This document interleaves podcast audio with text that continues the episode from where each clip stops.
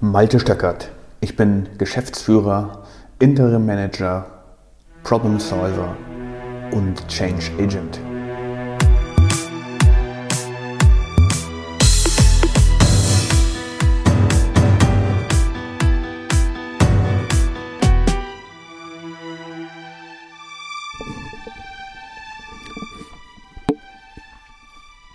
In der heutigen Podcast-Episode geht es um Führung.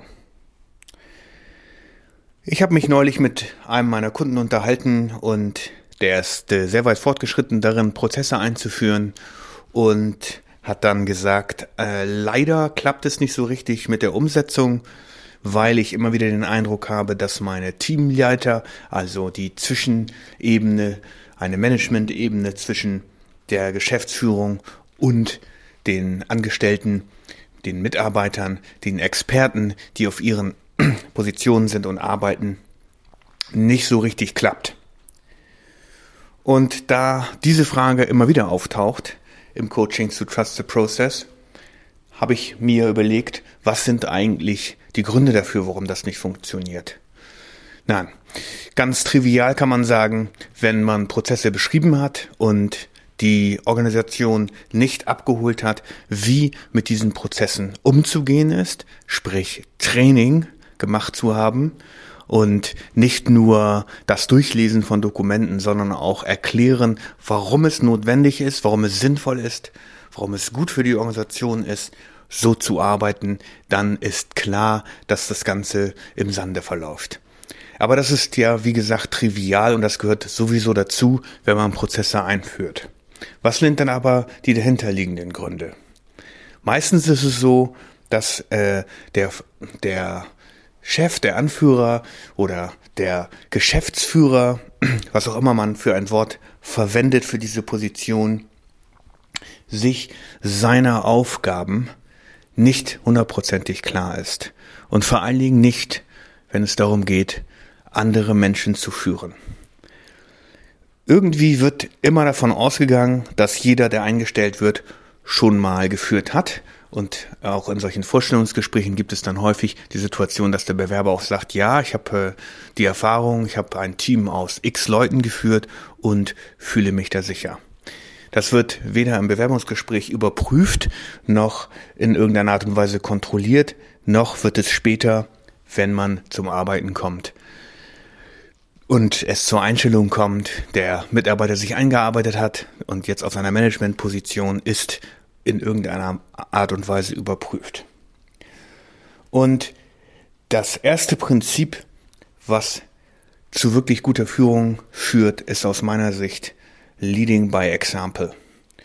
Ich verwende die englische Begrifflichkeit, weil ich Führung nach Beispiel doch irgendwie nicht so gut finde. Aber es beschreibt es dennoch ganz gut, sei ein Beispiel deines eigenen Führungsstils. Wenn du nicht weißt, wie andere zu führen sind, wie sollen dann die, die dir folgen, wissen, wie sie selbst zu führen haben? Und das geistert schon seit einigen Jahren in meinem Kopf herum. Leading by Example. Was bedeutet das eigentlich wirklich? Wir sollen ein Vorbild sein. Wir sollen ein Vorbild sein, ein Beispiel sein für gute Führung. Und was bedeutet das im Einzelnen?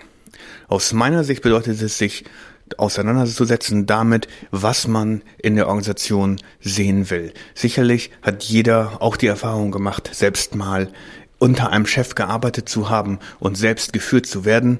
Und man weiß eigentlich gefühlt, was sind die störenden Teile dabei gewesen? Was waren die Störungen in diesem Führungsprozess.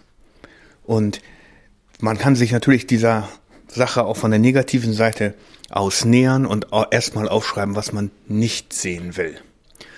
Und dann kann man aus diesen negativen Beispielen sich die positiven quasi dagegen halten und sagen, okay, so sollte meine Führung aussehen. Wie gehe ich zum Beispiel mit Fehlern um? Sind Fehler für mich absolut inakzeptabel oder soll es bei uns eine Fehlerkultur geben, die darauf beruht, dass man aus Fehlern eben auch lernen kann. Und das muss kommuniziert werden. Und wie kann ich es am besten kommunizieren? Indem ich vorangehe. Indem derjenige, der der Geschäftsführer ist, der die Leitungsposition hat, vorangeht und es lebt. Genau das ist der Trick dabei. Ganz einfach vorangehen und zeigen, wie man selbst möchte, dass die Führung in der Organisation aussieht. Und das heißt, sich eben genau Gedanken darüber zu machen, wie sollen denn die Mitarbeiter, die Teamleader auf meine Führung reagieren. Und wenn es Probleme gibt, wenn es Fehler gegeben hat, wie gehen wir damit um? Wenn irgendwelche Friktionen im Team ist, wie gehen wir damit um?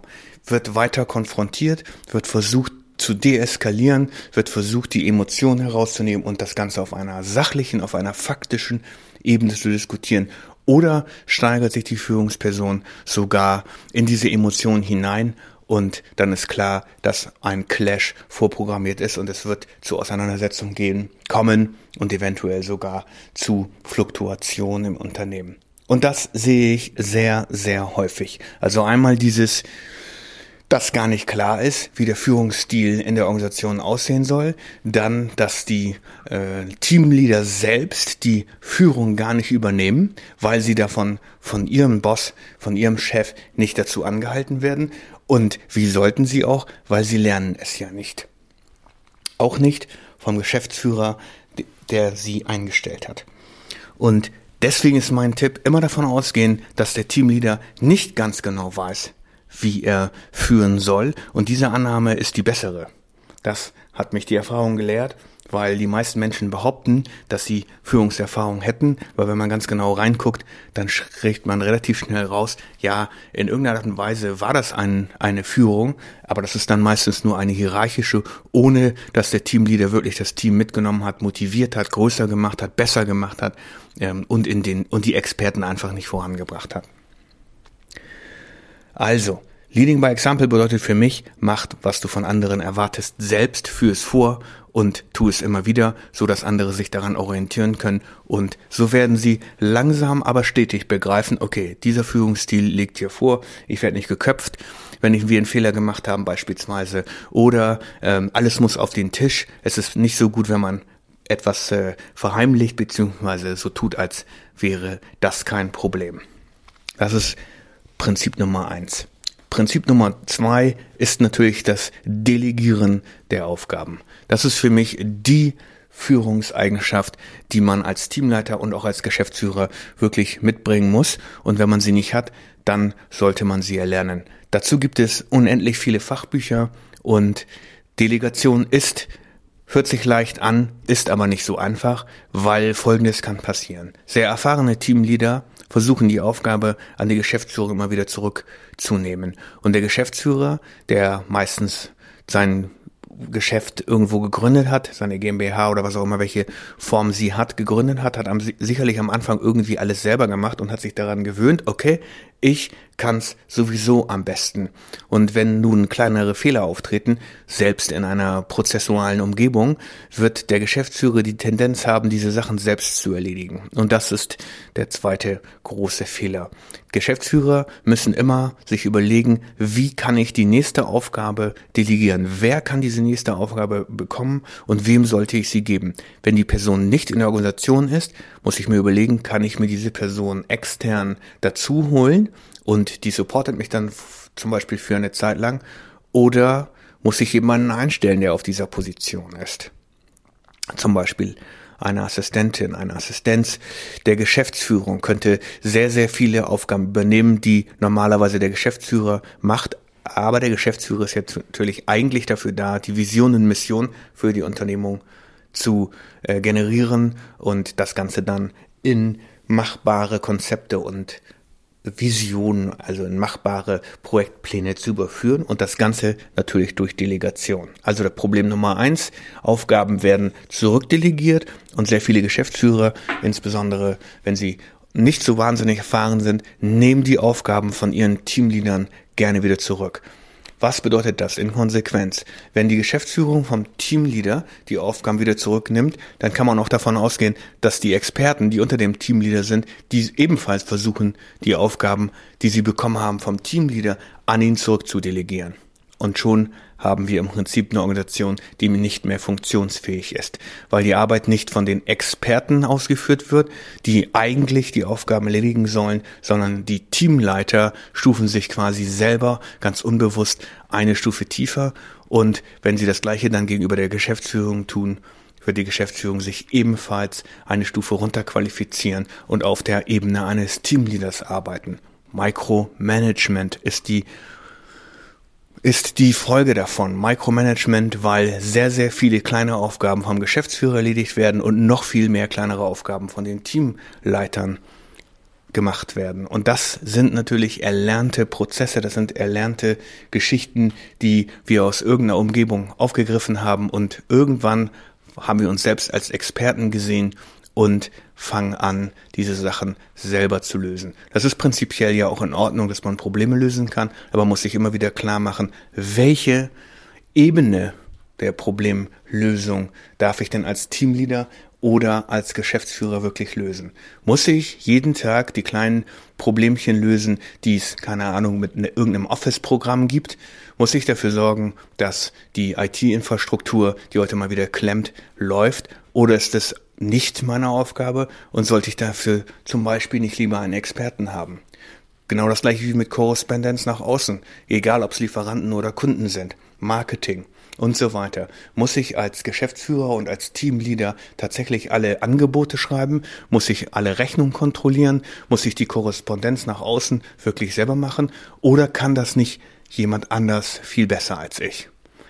Natürlich braucht es Zeit, jemanden einzuarbeiten. Natürlich braucht es hier die richtige Delegation. Hier muss man auch mit Geduld vorgehen, denn die Person, der ich eine Aufgabe vollumfänglich übertragen möchte, wird natürlich eine gewisse Zeit brauchen, bevor sie versteht, wie ich ticke. Aber nach einer gewissen Zeit funktioniert das hervorragend. Und Nochmal, auch bei diesem Prinzip wie beim ersten Prinzip gilt, das ist alles eine Frage von Zeit, das ist alles eine Frage von Rhythmus, das ist alles eine Frage von Vor- und Zurückgehen. Es wird nicht auf Anhieb klappen, aber je kontinuierlicher man das macht, je besser man das macht und je häufiger man sich die Frage stellt, muss ich die Aufgabe hier selber erledigen oder ist nicht jemand anderes viel besser dazu geeignet, umso schneller wird der Lerneffekt bei demjenigen sein, dem ich die Aufgabe übergeben will, umso schneller wird die Organisation aus dem Mikromanagement heraustreten und sich wirklich an die Prozesse halten, die niedergeschrieben, dokumentiert, trainiert und implementiert wurden. Das ist das Prinzip Nummer zwei. Und als Prinzip Nummer drei ist für mich wieder ein englischer Begriff, Communication is King. Also Kommunikation ist wirklich das Wichtige im Unternehmen und Kommunikation, wie geht das? Natürlich kann man jemanden anrufen, natürlich hat man Meetings, natürlich unterhält man sich in diesen Meetings, aber in der allermeisten Zeit geht es um operative Angelegenheiten. Es geht darum, kleine Probleme des Alltags zu klären. Es geht darum, die nächste Aufgabe zu definieren. Es geht darum, nachzuvollziehen, warum wurde eine gewisse Aufgabe nicht erfüllt. Konnte sie nicht erfüllt werden, weil es äußere Umstände gab? Konnte sie nicht erfüllt werden, weil derjenige, der sie ausführen wollte, schlicht und ergreifend die Kompetenz nicht besitzt? Muss also Training in gewissen Bereichen nachgezogen werden? Oder welche anderen Gründe könnte es noch geben? Die dahinter liegen, die vielleicht mehr auf der emotionalen oder der Gefühlsebene ablaufen. Und genau für diese Art von Kommunikation wird sich viel zu wenig Zeit genommen. Und hier bietet sich einfach an, sogenannte 1 zu 1 Gespräche zu machen, nämlich wirklich mit der, mit dem betroffenen Mitarbeiter, dem Experten, dem Teamleader in einer Situation 1 zu 1 von Auge zu Auge zu reden und ganz bewusst nicht über operative Dinge zu reden, sondern das größere Bild sich anzuschauen. Warum funktionieren einzelne Teile im Prozess nicht so richtig gut? Wo sind die Haken wirklich und woran liegt das? Also im Prinzip ein Problem Solving, eine Problemlösung durch Kommunikation. Und hier ist der äh, Anführer, der Chef, der Teamleiter gefragt, seine Experten wirklich zu befragen und gut zuzuhören. Und sie versuchen zu leiten, die Lösung selber zu finden. Das ist ein bisschen wie Coaching. Und das gehört für mich ganz klar dazu für eine gute Führungspersönlichkeit. Er muss in der Lage sein zu sehen, ob der Mitarbeiter, ob die, der Teamleader in der Lage ist, das Problem selber zu lösen und sich einfach nur weigert, weil die Aufgabe ihm zu groß vorkommt, aber eigentlich könnte er das? Oder fehlt ihm an der einen oder anderen Stelle die Kompetenz und die Expertise, vielleicht auch die Erfahrung, das Thema zu lösen? Und deswegen kommt er immer wieder mit Fragen zurück, weil er selbst eventuell nicht entscheiden kann. Das Thema Entscheidung treffen gehört für mich genauso mit zu Leading by Example, zum ersten Prinzip, wie alles andere auch, wie diese Kommunikation. Jeder Experte muss einen Entscheidungsrahmen bekommen. Jeder Teamleader muss einen Entscheidungsrahmen bekommen, in dem er, sie selbst entscheiden kann, wie gehe ich damit um, ohne Rückfrage zu halten beim Oberboss oder beim Vorgesetzten, damit wirklich man von diesem Micromanagement wegkommt, damit es nicht tausende von kleinen Entscheidungen pro Tag gibt, die dann der Oberchef entscheiden muss. Das führt nämlich auch zum Micromanagement. Also Entscheidungen treffen gehört genauso zu Kommunikation dazu wie richtige Fragen stellen und durch Fragen die Untergebenen dazu zu führen, selbst zu Lösungen zu kommen. Wenn das gelingt, dann ist aus meiner Sicht schon mal eine sehr gute Führungs, eine sehr gute Führungskultur etabliert worden. Und dann Nummer vier, das ist die Regelmäßigkeit der Meetings. Das ist ganz egal, ob es sich um operative Meetings handelt, ob es sich um planerische Meetings handelt, ob es sich um Meetings handelt, wo es wirklich um die Kommunikation geht, also wie wird die Organisation besser. All diese Meetings müssen geplant werden und sie müssen durchgeführt werden. Auch hier habe ich viel zu häufig gesehen in den Unternehmen, für die ich beratend tätig bin, dass es keine, dass es keine Regeltermine gibt, an denen überhaupt gesprochen wird. Regeltermine helfen ungemein, sich dabei immer wieder auf das Gleiche zu konzentrieren. Und ja, das könnte, kann langweilig sein, weil jetzt muss ich ja noch das eine lösen und das andere ist so dringend, weil es jetzt erledigt werden muss. Und diese Diskussion kenne ich auch. Dringlichkeit schlägt dann eben den Termin. Und dann shiftet man in seinem Kalender hin und her und versucht nochmal eine halbe Stunde rauszupressen und versucht die die eigentlich sehr wichtige Kommunikation mit dem Team wieder ein Stück weiter nach hinten zu machen. Ach, heute schaffe ich das nicht, dann mache ich es morgen und schon ist der Termin wieder verschoben. Und das erzeugt bei denjenigen folgendes Empfinden. Ach, so wichtig ist dem Chef das ja alles gar nicht, ob ich jetzt mit ihm rede oder nicht. Naja, dann wurstel ich mich halt selber durch und schon sind wir wieder in der Micromanagement-Falle. In der Falle, wo der Experte versucht, alles alleine zu lösen. Er kann keine Rücksprache halten, deswegen seine, werden seine Entscheidungen falsch sein. Deswegen wird es irgendwann ein Eklat geben. Deswegen wird es irgendwann eine Auseinandersetzung mit dem Teamleiter geben. Der Teamleiter weiß nicht ganz genau, was kann er denn entscheiden. Und deswegen schiebt er diese Dinge vor sich hin, nichts wird entschieden oder er versucht es nach oben zu delegieren, nämlich zum Geschäftsführer und der Geschäftsführer sitzt dann da und fragt sich, warum muss ich eigentlich alles selbst entscheiden?